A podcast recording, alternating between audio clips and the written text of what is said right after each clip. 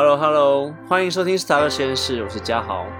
这一周我们继续来关心一下航运的相关类股吧。航海王个股的浪有一点大，不知道多少人被甩了出去哈。台华控股应该是除了航运三雄之外，蛮常被拿来讨论的公司啦。那但是你们知道台华控股是做什么起家的吗？我们今天就来聊聊吧。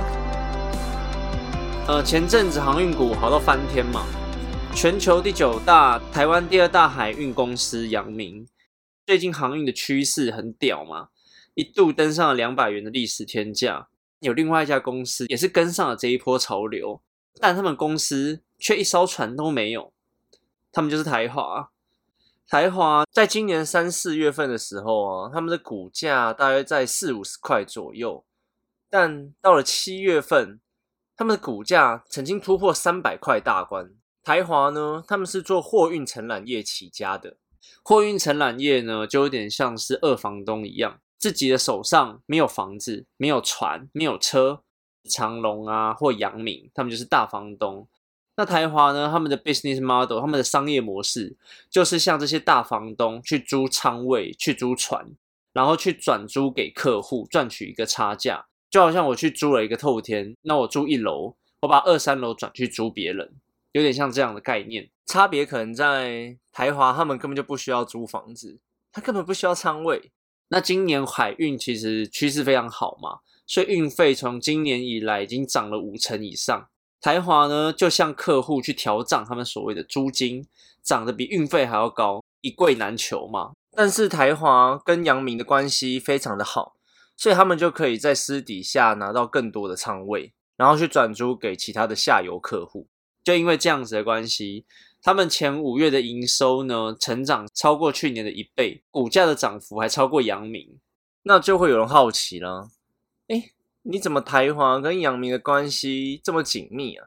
我们把时间看回到二零一六年，二零一六年的时候啊，航运的景气是非常非常的烂。全球航运业都不是很好，也蛮多家航运公司在那个时候将面临破产的状况。那个时候，阳明其实也不是很优，在二零一六年的时候，差点就把资本额全部亏光了。不得已，在二零一七年的时候，他们就对外求助，在寻求一些私募基金，看可不可以让他们再继续撑住。私募投资它的条件限制非常多啦，像是一定要绑三年约啊，不能随时卖掉啊，那还有蛮多硬限制在那边的。再加上那个时候航运业其实就是在一个谷底的状况，根本没有人敢碰，没有人敢帮助他们。这时候啊，台华跳了出来，认为其实航运业在二零一六、二零一七年的时候，应该已经到了一个，应该到了一个谷底的地步了。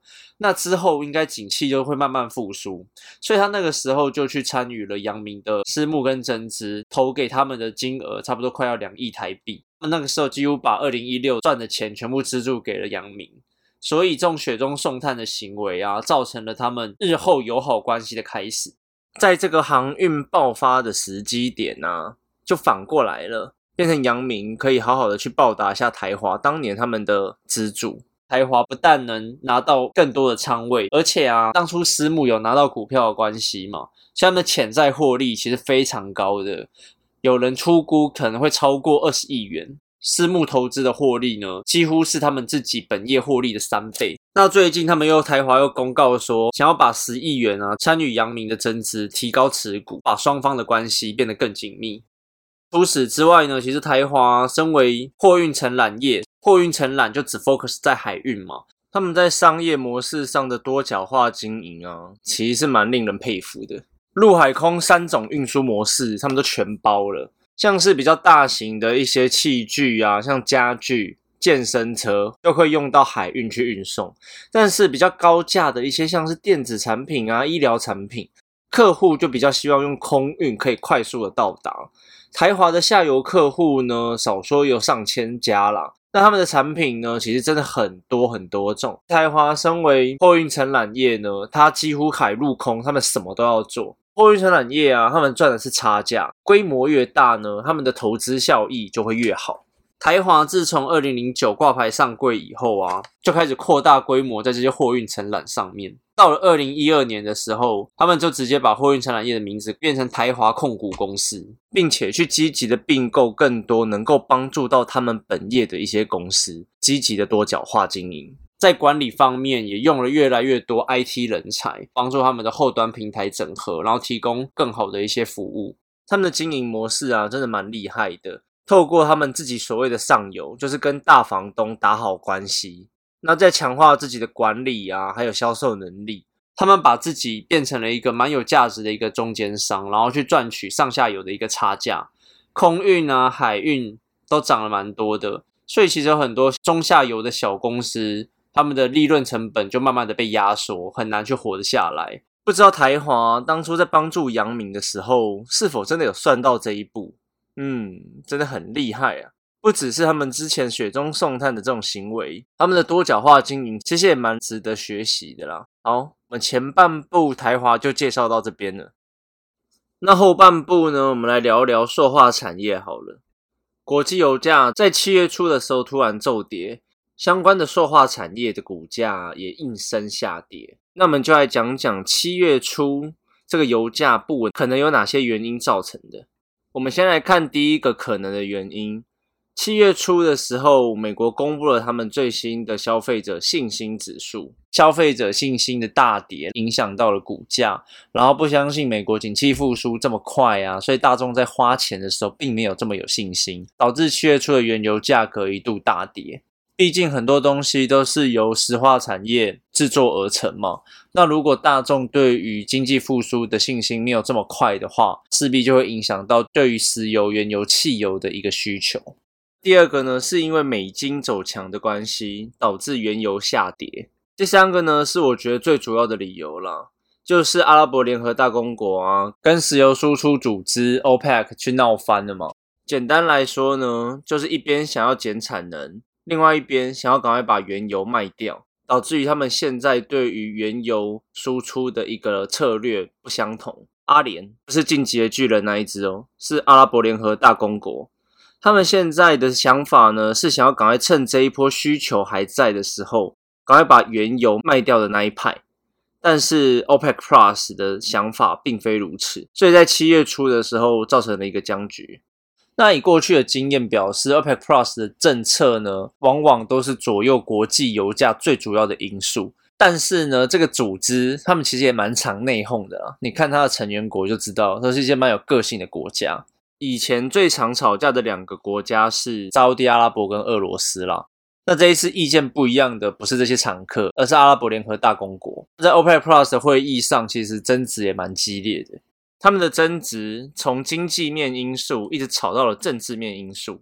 经济面因素呢，前面我们有刚刚讲过了嘛，就是一边想要增产能，一边想要降产能。在政治面的部分，这几个国家也是互不信任哦，这个就比较麻烦。沙特阿拉伯最近就重新定调美国跟中国之间的关系，越来越向中国那边靠拢。阿联呢，在美国的压力之下，他们和巴林还有以色列都建立了外交关系。所以这种政治关系冲突之下啊，导致他们在这种经济面的协议偶尔会有谈不拢的状况。